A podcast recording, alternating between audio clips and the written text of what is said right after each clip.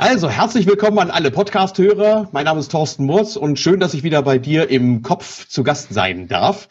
Äh, heute gibt es wieder ein Interview und zwar äh, eigentlich basierend auf einem äh, Meeting, einer, einer Veranstaltung, in der ich in der letzten Woche teilnehmen durfte, die Up-to-Date Unternehmertage in Berlin, sehr erfolgreich. Und da äh, bin ich dann auf ein System gestoßen, wo ich gesagt habe, wow, das ist etwas, womit man wirklich dann äh, an den Markt gehen kann und seine Mitarbeitergewinnung mal wieder auf ein ganz neues Level heben kann. Ich habe neulich ja einen Facebook-Post rausgelassen. Wahrscheinlich auch deshalb hast du jetzt hier ähm, diesen Podcast hier angehört oder schaust dir das YouTube-Video passend dazu an, in dem ich gesagt habe, dass erfolgreiche Mitarbeitergewinnung und die Bindung eigentlich mit einer ganz einfachen Frage beginnt, nämlich mit der Frage, weshalb soll eigentlich jemand bei dir arbeiten wollen? Und nicht damit, was du eigentlich von deinem Bewerber willst. Weil das ist die klassische Anzeige, wie wir sie heute sehen. Zack, wir suchen und dann steht unten drunter eine Latte von Anforderungen, was man ganz gerne hätte. Am liebsten dann eben den 35-Jährigen, der 20-jährige Berufserfahrung hat, gleichzeitig den Führerschein hat, der deutschen Sprache mächtig ist und dann auch noch in sämtlichen Spezialgebieten, die wir anbieten, ausgebildet ist. Der Facebook-Eintrag hatte äh, sensationelle 1600 Leute, die dann gesagt haben, jo, das ist für mich spannend, das ist weitergeleitet worden, das ist klasse. Und heute habe ich einen Interviewpartner, der ist selbst Unternehmer, Berater, Coach, Trainer, Mentor und auch Akademiegründer und hat mit Sicherheit eine richtig spannende Antwort auf die Frage, wie du als Handwerksunternehmer eigentlich attraktiv für deine Mitarbeiter bleibst oder eben wirst und damit dann auch neue Mitarbeiter gewinnen kannst. Ein paar kurze Daten für diejenigen, die ihn nicht kennen. Man sieht ihn ja hier schon dann im Bild, zumindest diejenigen, die das Ganze sich auf YouTube angucken. Ähm, der hat 1983 ähm, selber die Firma gegründet, ist als Gas- und Wassertechnik dann aufgetreten in Alsdorf. 89, und diejenigen, die ihn jetzt nicht sehen, wissen wahrscheinlich dann schon, wenn ich Alsdorf sage, wer es ist. 1989 hat er dann gesagt, Mensch, das System, das ich da aufgebaut habe, die Organisation meines Betriebes, die habe ich so weit entwickelt, dass sie so spannend ist, dass ich daraus ein Seminarangebot mache unter dem Namen Modernes Management im Handwerk. Dann 94 hat er schon ein, ein komplettes Organisationshandbuch gehabt, und das war auch, glaube ich, die Zeit, als ich das erste Mal unseren Gesprächspartner kennengelernt habe. Irgendwas so 96, 97 habe ich das erste Mal mit ihm zusammen an einem System gearbeitet, wo wir gesagt haben, wir wollen für unsere Monteure ein Seminar kreieren, ähm, wo es dann heißt, Monteure können Kunden begeistern. Er hat mir dann damals gesagt, das sind nicht Monteure, das sind Techniker, weil das ist dann in der Wirklichkeit auch dementsprechend, was sie dann eigentlich machen. 2003 ähm, hat er dann ein Qualifizierungsmodell aufgebaut. Das erzählt er besser selber dann auch in Zusammenarbeit mit der, mit einer wissenschaftlichen Hochschule. Äh, die Up-to-Date-Offensive ist daraus geworden. Up-to-Date ist mittlerweile ein Begriff in unserer ganzen Branche. Seit 2006 und das ist gerade für alle, die jetzt hier gerade den Podcast hören oder das YouTube-Video gucken, natürlich mal spannend. Seit 2006 bietet er Online-Seminare an. Mittlerweile sind das über 200 im Jahr und darf sich damit durchaus in unserer Branche als der absolute Pionier bezeichnen. Ich äh, würde sogar so mal sagen, das ist äh, dabei alleiniger äh, Pionier, der dann da vorgeritten ist. Die anderen sind jetzt erst so seit zwei, drei Jahren überhaupt mit Webinaren unterwegs und wir wissen selber, es gibt noch genügend Leute, die wissen noch nicht mal, was ein Webinar ist.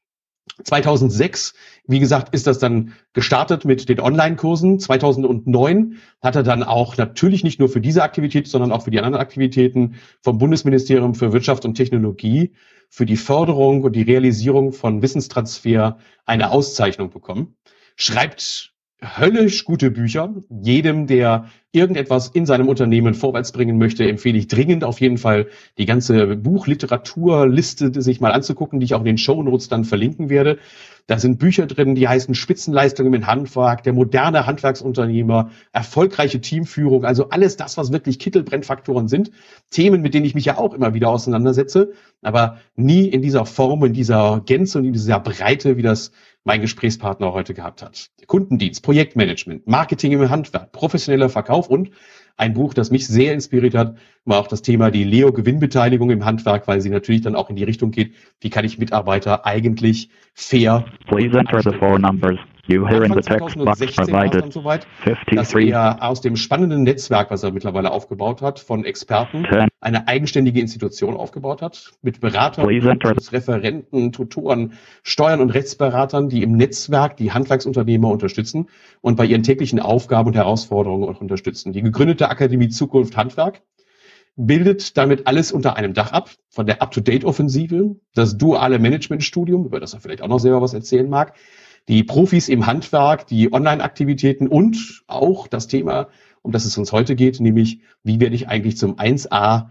Arbeitgeber im Handwerk. Außerdem ist der Ehemann ist Vater von drei Kindern, begeisterter Privatpilot. Da muss man immer vorsichtig sein, wenn man ihn auf das Thema antickt, weil das kann dann auch eine, gut eine Stunde dauern, bis er dann eben aufhört, über seine Leidenschaft dann eben zu erzählen. Äh, fliegt gerne dann auch zu den Kundenterminen mit dem Flugzeug. Also wenn du dich mit ihm verabredest, dann sagt er dann gleich, Moment, ich muss mal eben kurz gucken, wo da der nächste Flughafen ist, damit er da hinkommen kann. Was ich persönlich an ihm schätze, und äh, ich darf schon auf eine ganz lange Bekanntschaft mit ihm zurückblicken, ist, dass ich sagen kann, dass er wirklich kontinuierlich mit konkreten Zielen alles weiterentwickelt, was er auch anpackt. Er quatscht nicht.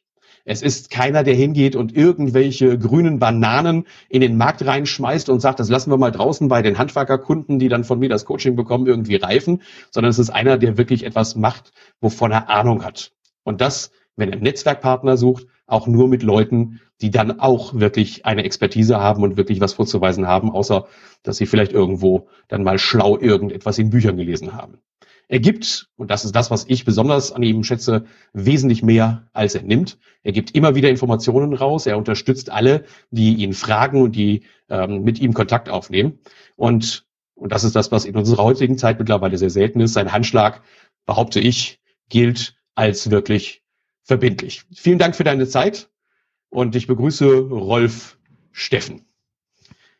Rolf, Hallo Thorsten. Für diejenigen, die dich noch nicht kennen sollten, ähm, erzähl doch noch mal aus deiner Sicht deine Story, wie du eigentlich zu dem geworden bist, der du heute bist. Ja, äh, als junger Mann war ich im öffentlichen Dienst beschäftigt und der öffentliche Dienst war damals tatsächlich äh, so, wie man ihn noch klischeehaft in Erinnerung hat. Ähm, und für mich als junger Mann äh, wirklich äh, sehr langweilig. Und meinem Chef, Dr. Spangenberg, habe ich dann auch gleich gesagt, Chef, hier bleibe ich nicht. Ähm, und habe dann als 21-Jähriger äh, nachmittags mal, freitags nachmittags die Tasche auf die Terrasse meiner Eltern gestellt. Meine Freundin damals saß da, 19 Jahre alt, und ich habe gesagt, ich kündige, ich mache mich selbstständig. Und muss man sich vorstellen. Entrepreneur nennt man das heute. Ja, ja. Meine Eltern, die waren ja glücklich. Ja, der Junge, 23 Jahre, guten Job, Meisterprüfung, öffentlicher Dienst, der hat es eigentlich geschafft und dann fängt er jetzt an. So. Meine Freundin war auch im öffentlichen Dienst und äh, so haben wir dann damals 23 und 19 zusammen 41, also mit viel Erfahrung haben wir dann den Schritt in die Selbstständigkeit gewagt. Und ich sage immer gerne, äh, ich habe wirklich äh, keinen Fehler ausgelassen. Ähm, und zwar nicht, weil ich äh, die gerne gemacht habe, sondern ähm, ich habe sehr schnell festgestellt, dass ich für die Aufgabe, ein Unternehmen zu gründen, Unternehmen zu führen, nicht ausgebildet war. Mit ein, zwei, drei Mitarbeiter ging das, aber spätestens als wir fünf, sechs, sieben Mitarbeiter waren, kam ich nämlich genau dahin, wo ich eigentlich nicht wollte. Ich bin ja Handwerker geworden weil ich nicht studieren wollte und auch konnte. Die schulische Ausbildung reichte gar nicht dazu, muss man ganz klar sagen, war gar keine Option. Aber ich wollte auch wirklich was Handwerkliches tun. Ähm, mit Kunden arbeiten, das hat alles Spaß gemacht, äh, zu planen, zu projektieren, am Ende so ein Gewerk abzunehmen. Äh, das hat richtig Spaß gemacht. Auch Reparaturen auszuführen, selbst sonntags abends, anschließend die fünf Euro oder damals waren es D-Mark, Trinkgeld, das gehörte dazu, das machte Spaß. Und plötzlich Bei fünf, sechs, ja, ja. Bei fünf, sechs, sieben Mitarbeiter kam ich auf einmal zum Schreibtisch. Erstmal, Schreibtisch war ursprünglich gar nicht so meine Domain, klar. Ja, sonst wäre ich ja vielleicht schulisch auch erfolgreicher gewesen. Und habe dann festgestellt, hm, alles, was ich brauchte, fehlte mir. Trotz hervorragender Ausbildung, und ich habe wirklich eine sehr gute Ausbildung, ich bin zehn Jahre zur Abendschule gegangen, äh, neben Meisterprüfung etc., aber das fehlte mir. Marketing, Mitarbeiterführung, Unternehmensstrategie entwickeln, das war alles nur in homöopathischen Dosen in allen Ausbildungen vorhanden. Tja, und äh, dann kam mein Bruder ins Unternehmen rein, der war Kaufmann Informatiker und wir hatten ganz schnell ein Problem, denn mein Bruder Kaufmann Informatiker war nicht in der Lage, aus einem Arbeitsbericht meiner Gesellen eine Rechnung zu machen. Der konnte nicht wissen, dass mein Mitarbeiter, wenn er Nippel schreibt, Muffe meint. Mhm, okay. Mein Bruder war Geschäftsführer und Mitgeschäftsführer und wenn der Kunde anrief, ich brauche mal ein Angebot, sagt er, schick meinen Bruder. Auf der Baustelle, Besprechung, schick meinen Bruder. Und er war auch äußerst unglücklich. Und dann haben wir angefangen, eine Organisation aufzubauen, äh, eine Organisation, die letztendlich dokumentiert wurde als Wissensdatei und erstmal half, dass genau die Dinge waren. Der Chef muss sich entbehrlich machen. Hatte eine Vision. Meine Vision war, ich wollte mich ja flüssiger machen als die Schwiegermutter, sage ich immer. Meine weiß das und scherzhaft, sie ist überflüssig. Ich wollte mich entbehrlich machen. Ich wollte wirklich entbehrlich sein. Ja, wenn ich mich entbehrlich machen will, dann muss ich delegieren. Delegieren bedingt, ich muss wissen, was meine Mitarbeiter zu tun haben. Und sie müssen auch wissen, wie sie es zu tun haben. Das musste man dokumentieren. So haben wir ein Qualitätsmanagement aufgebaut. Darauf wurde dann ein Manfred Hoppe, äh, Professor Dr. Manfred Hoppe aufmerksam. Der war damals äh, Inhaber eines Lehrstuhls an der Uni Bremen. Weil du schon darüber erzählt hast? Also Richtig, der hatte ihn darüber erzählt hast, was du an Organisationen in dein Unternehmen reingebracht hast und das dann eben auch dann anderen zur Verfügung gestellt hast. Richtig, weil äh, ich hatte Fachartikel geschrieben und was auf ihn, was ihn aufmerksam machte, das war die unheimliche Transparenz. Mhm. Also, dass damals schon unsere Mitarbeiter auch Preise wussten, Kalkulationsdaten hatten, Arbeitszeiten kannten. Das war also damals noch nicht so selbstverständlich. Woraus ja dann irgendwann mal auch dein berühmtes Zahlen, Daten und Faktenfrühstück geworden ist, dass ich ja Ganz genau. in die Firmen komme, die du betreust äh, immer wieder dann eben faszinierend finde, wie tief ja teilweise Handwerksunternehmen ihre Mitarbeiter auch einbinden, nicht nur in die strategische Entwicklung, also was wollen wir eigentlich erreichen, sondern sogar in die Zahlen auch mit Einblicke haben und wissen, wie das Unternehmen eigentlich erfolgreich arbeitet und warum. Ja, Thorsten, es ist doch so. Mitarbeiter, die keine Informationen haben, können keine Verantwortung übernehmen. Mhm. Mitarbeiter, die Informationen haben, können aber nicht anders als Verantwortung übernehmen. Mhm. Also es ist eine Grundvoraussetzung. Ich muss das Ziel kennen. Wenn meine Mitarbeiter, nochmal, ich erlebe viele Chefs, die gehen nach Hause und sagen, ey, heute war ich wieder Mädchen für alles. Ich muss das denen hundertmal sagen. Die verstehen das nicht. Da liegt Material auf der Baustelle rum und keiner kümmert sich drum. Und, und, und. Dann frage ich, Junge, deine Jungs sollen doch den Deckungsbeitrag verteidigen, mhm. den du kalkuliert hast und die müssen den gegen Kunden, Architekten verteidigen. Ja. Aber auch gegenüber Lieferanten. Und sie ja? sich dafür entschuldigen müssen, dass sie dann so teuer sind pro Stunde. Genau. Ja, ja? So, dümmst was passieren kann, sage ich immer wieder, der Kunde sagt 50 Euro, 55 Euro, 48 Euro, je nachdem. Mhm, mh. Boah, ist aber teuer. Und die dümmste Antwort, die ein Techniker geben kann, ist ja. Ja? Ja, aber wie oft passiert das? Und weit mit mit dem Kunden, ja. Ja, weit mit ihm. Warum? Er kriegt 15 Euro, 17 oder 18 Euro und der Chef kassiert 50 und dann ist diese Meinung, irgendwo bleibt die Kohle im Chef hängen. Ja. So, also muss ich meine Mitarbeiter, ich muss sie informieren. Das heißt aber auch, ich muss sie schulen. Wenn die einen Deckungsbeitrag verteidigen sollen auf der Baustelle für ein Projekt, müssen sie einen Deckungsbeitrag kennen. Wenn Sie den Kunden erklären sollen, dass 50 Euro Stunden Verrechnungssatz äh, ja ohne Materialverkauf gar nicht deckend ist, dann müssen Sie das kennen. Ja. Nur, Thorsten, bitte, die meisten Handwerker können ihren eigenen Lohnstreifen nicht lesen. Ja, ist ihnen aber auch nie erklärt worden. Ich erhebe mich niemals über meine Handwerker. Das sind tolle Leute. Auch die bei den Kollegen. Mhm. Die, die haben tolle Fähigkeiten. Aber ist ihnen ja niemals erklärt worden, der Lohnstreifen. Die wissen ja. das ja gar nicht. Ja. ja? Umso beeindruckender ähm, so. ist es, wie man dann eben über diese Organisationsform, und da sind wir ja eigentlich auch schon mitten in unserem Thema drin, dafür sorgt, dass die Mitarbeiter eben Teil auch Mitunternehmer werden, ne? dass sie sich hinsetzen und dann eben auch unternehmerisches Verständnis entwickeln können, indem ich sie dann mit einbinde. Und damit habe ich natürlich dann auch wieder eine Bindung an das Unternehmen, weil sie verstehen, warum welche Entscheidungen getroffen werden, warum manche Investitionsentscheidungen nicht getroffen werden können oder eben auch getroffen werden. Und man sagt, jetzt müssen wir da wieder ranklotzen, weil wir haben eine Investitionsentscheidung getroffen zum Beispiel. Ja, Sie müssen sich mit dem identifizieren können. Sie müssen sich mit den Preisen identifizieren können. Sie müssen sie auch verteidigen können. Ja. ja also mit dem Unternehmen. Und äh, da muss ein Wir-Gefühl entstehen.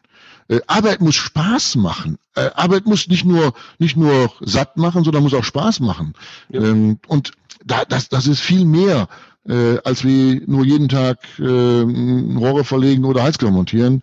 Äh, das ist schon, schon eine ganz andere. Da hast du dann angefangen mit der Universität auch dran zu arbeiten, das professionalisiert und gesagt, so, jetzt will ich den Wissenstransfer halt auch hinkriegen, damit das, was jetzt als in deiner Vision, in deinen Ideen oder in deinem Unternehmen auch gut funktioniert, eben auch für andere nutzbar gemacht werden kann.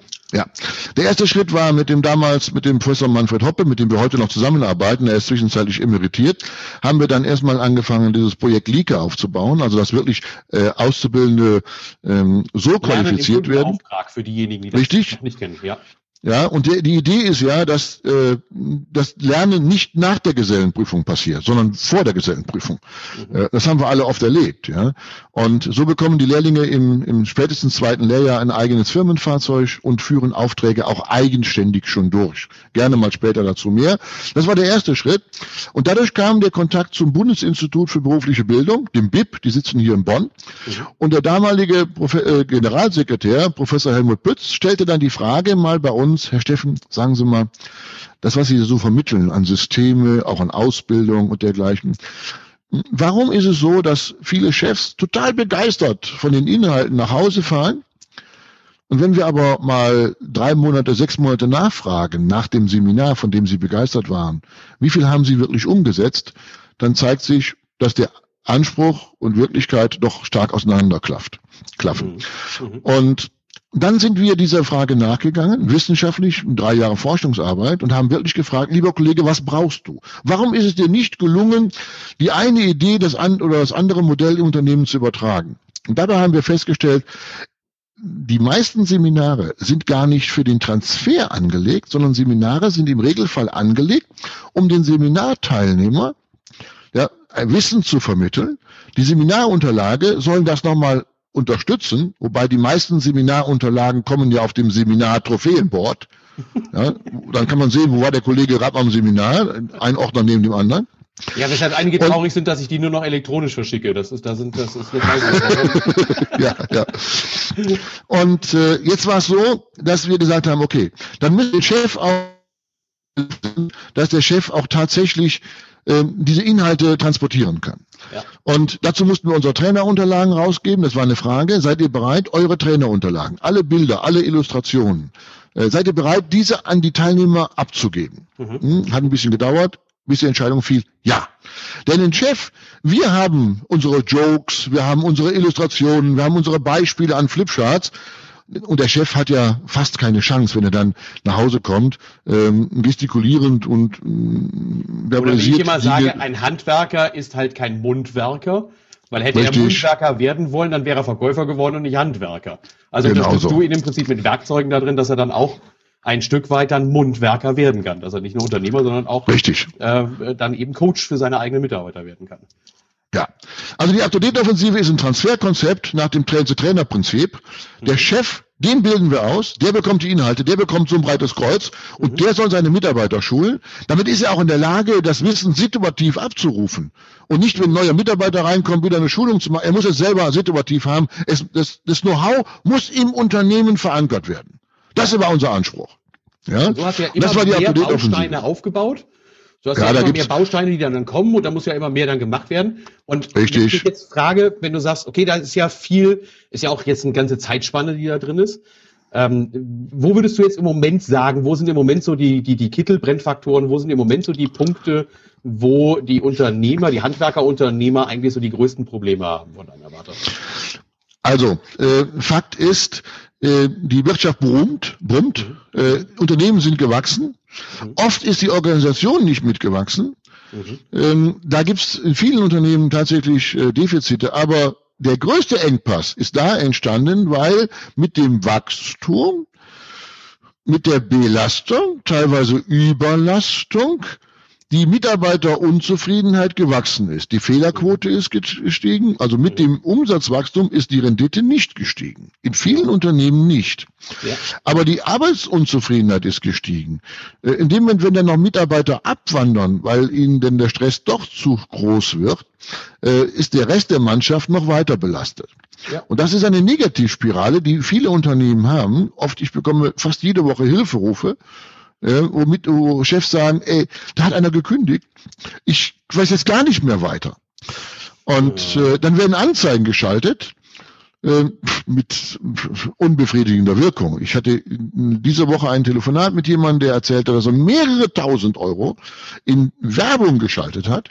Ganz konkret erzählte er, Hat genau einen Mitarbeiter gefunden und war glücklich. Aber es war genau das Loch, was er gestopft hat, eben für den, der gegangen ist. Ja. Also ein Nullsummenspiel, ja, für 5000 Euro unterm Strich hat er insgesamt 5000 Euro investiert. Mit Einarbeitungszeit waren es 5000 Euro. Und Nullsummenspiel, das ist nicht gerade das Prickelnde. Also, ich glaube, einer der wichtigsten Engpässe ist gerade die, die Arbeitszufriedenheit, äh, Mitarbeiter zu gewinnen, Mitarbeiter zu halten. Das ist die größte Herausforderung.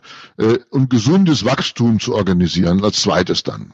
Und da hast du dann auch, in, bist du in diese Initiative eingestiegen, dass du gesagt hast, okay, ich muss ein System finden oder wir müssen ein System haben, dass wir einmal diese Arbeitszufriedenheit unserer Mitarbeiter auch hinterfragen. Dass wir also mhm. sagen, wie zufrieden bist du denn eigentlich mit uns als Arbeitgeber? Ähm, und hast dann dieses System mit dem 1A Arbeitgeber im Handwerk kreiert. Ja, also Fakt ist nun mal, ähm, bevor ich bewerbe, suche nach neuen Mitarbeitern, sollte ich erstmal versorgen, dass nicht meine Mitarbeiter abwandern. Okay. Ja, also es macht überhaupt keinen Sinn, äh, Anzeigen zu schalten, ähm, wenn, wenn meine Mitarbeiter weglaufen. Das gleiche ist ja, äh, nochmal in den Zeiten, in denen wir um Kunden gerungen haben. Mhm. wenn unsere Kunden nicht schon werben für uns, wenn die, wenn die nicht werben, dann brauche ich ja keine Anzeigen zu schalten. Wenn unsere Kunden sagen, wir machen schlechte Arbeit, dann brauche ich keine Anzeigen zu schalten, aber tolle Heizungen bauen. Ja. Wenn meine Mitarbeiter nicht werben und sagen, ey, bei uns macht Arbeit Spaß, kommt zu uns. Wenn, ihre, wenn unsere Mitarbeiter schon zu, zu, zu anderen an der Theke sagen, du, ich suche einen neuen Job, ja. äh, brauche ich da nicht zu werben. Und noch schlimmer, wenn unsere Mitarbeiter zu ihren Kindern sagen, Junge, studier und lern du einen ganz scheiten Geh bloß nicht und mach bloß nicht den Fehler, den ich gemacht habe. Genauso. Äh, ja. Dann ist also, ja, brauche ich, no. Und deshalb, als erstes Mal, was du richtig sagst, müssen wir mal hinterfragen, wie hoch ist die Arbeitszufriedenheit bei uns? Mhm. Und da haben viele Unternehmer natürlich schon ein bisschen Strang, die sagen, ich, ich frage es gar nicht, es könnte ja eine schlechte Antwort werden. Ja. Also, das wissen wir, das unter Teppich kehren äh, bringt's nicht. Also, meine, meine, meine, äh, mein Rat ist, eine Zufriedenheitsoffensive starten. Wirklich zu sagen, ey, die Zufriedenheit ist die Grundlage. Ohne zufriedene Mitarbeiter gibt es keine zufriedenen Kunden. Mhm. Ohne zufriedene Kunden gibt es keine guten wirtschaftlichen Ergebnisse. So, wenn ich diese Zwangsfolge betrachte, muss ich mit der Arbeitszufriedenheit beginnen.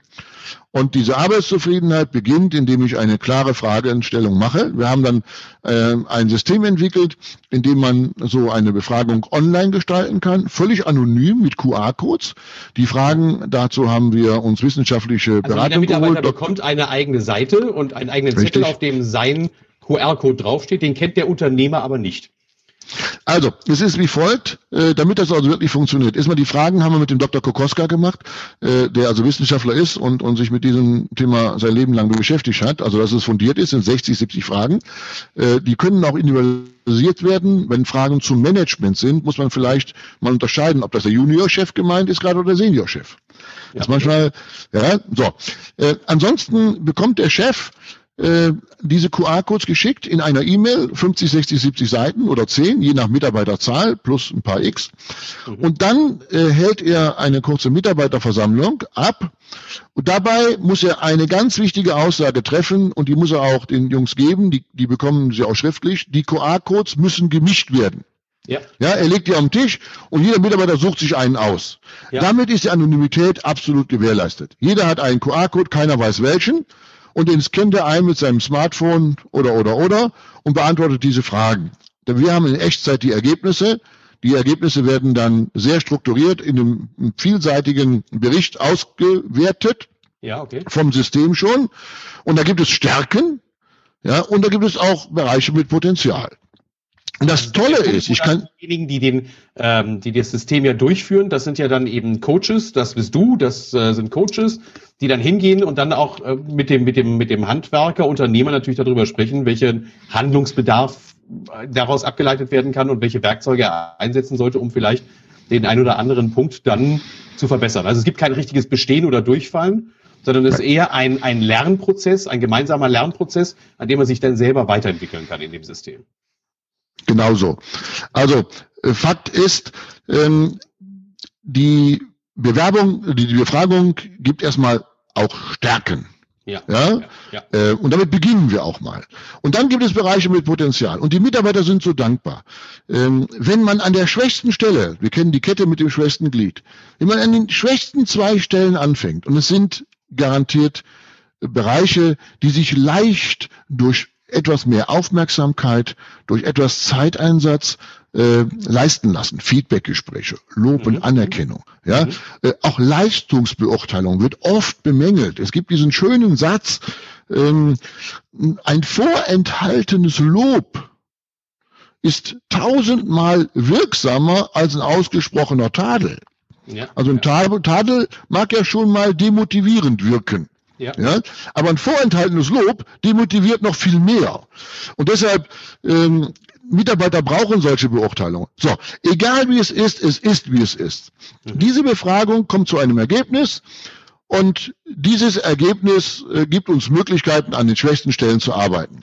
Die Mitarbeiter sind sowas von dankbar, weil die merken, aha, da passiert ja was. Mhm. Der Alte kündigt nicht was an und dann passiert wieder nichts, sondern hier war eine Befragung, Jetzt gibt es einen Veränderungsprozess.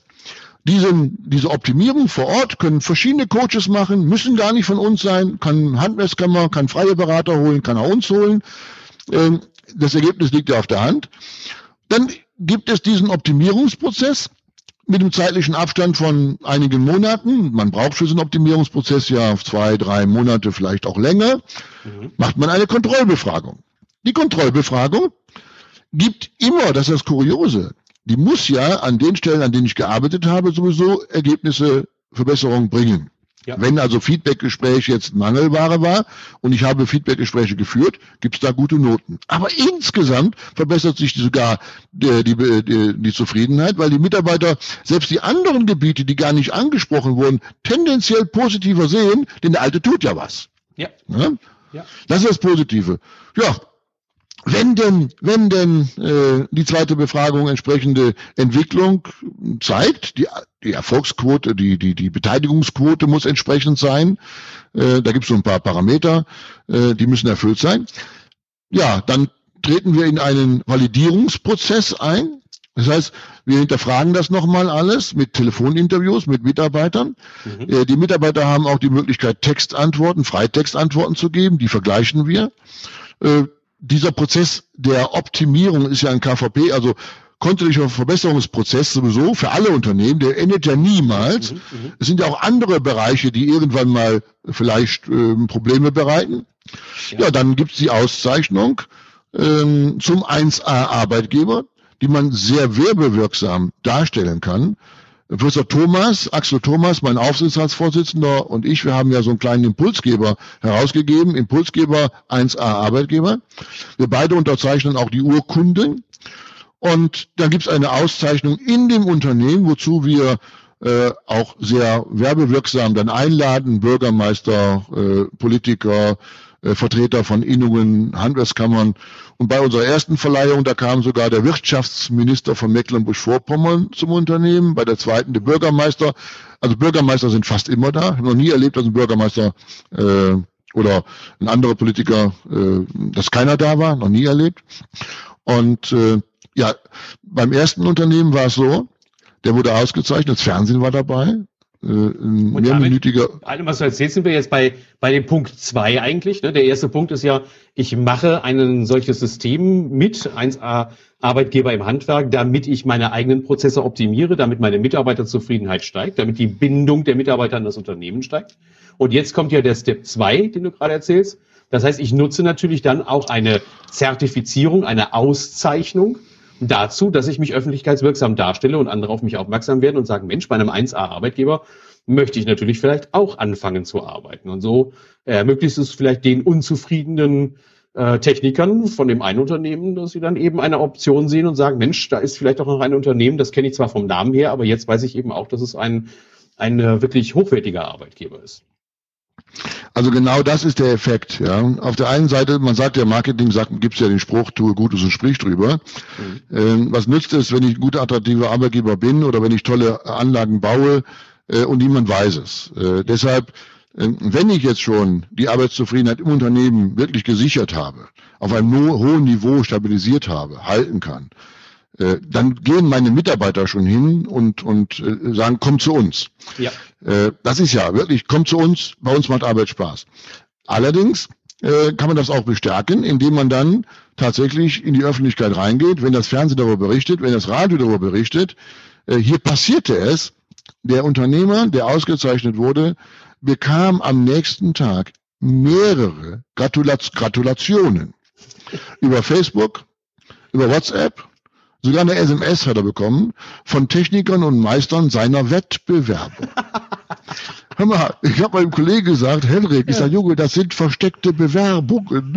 Ja, Notiere genau, die Daten. Ja, ja Randa, Randa, also, ja, äh, das war, äh, und das ist auch anderen Kollegen genauso äh, gegangen.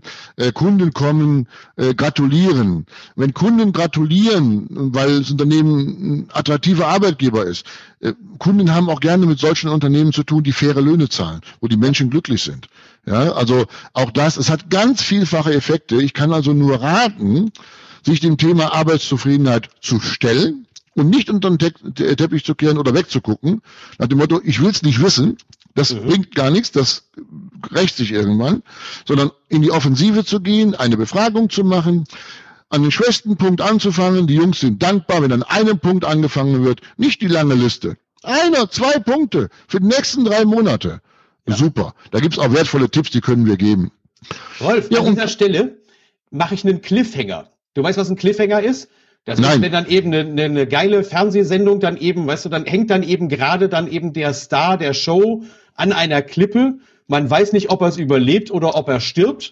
Und man muss dann eben bei der nächsten Folge wieder einschalten. Wir hatten gesagt, wir machen eine halbe Stunde, machen wir mal einen Impuls und einen Kick-Off.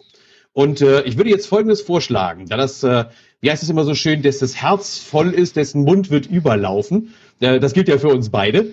Das heißt also, wir müssen uns ja selber immer disziplinieren, dass wir dann ja. eben auch die Zeiten einhalten, die wir dann haben. Ähm, Vorschlag. Ich mache folgenden Vorschlag. Ähm, wir nehmen ja das und das Ding geht ja jetzt auch sehr schnell online, das, was wir jetzt gerade gemacht haben.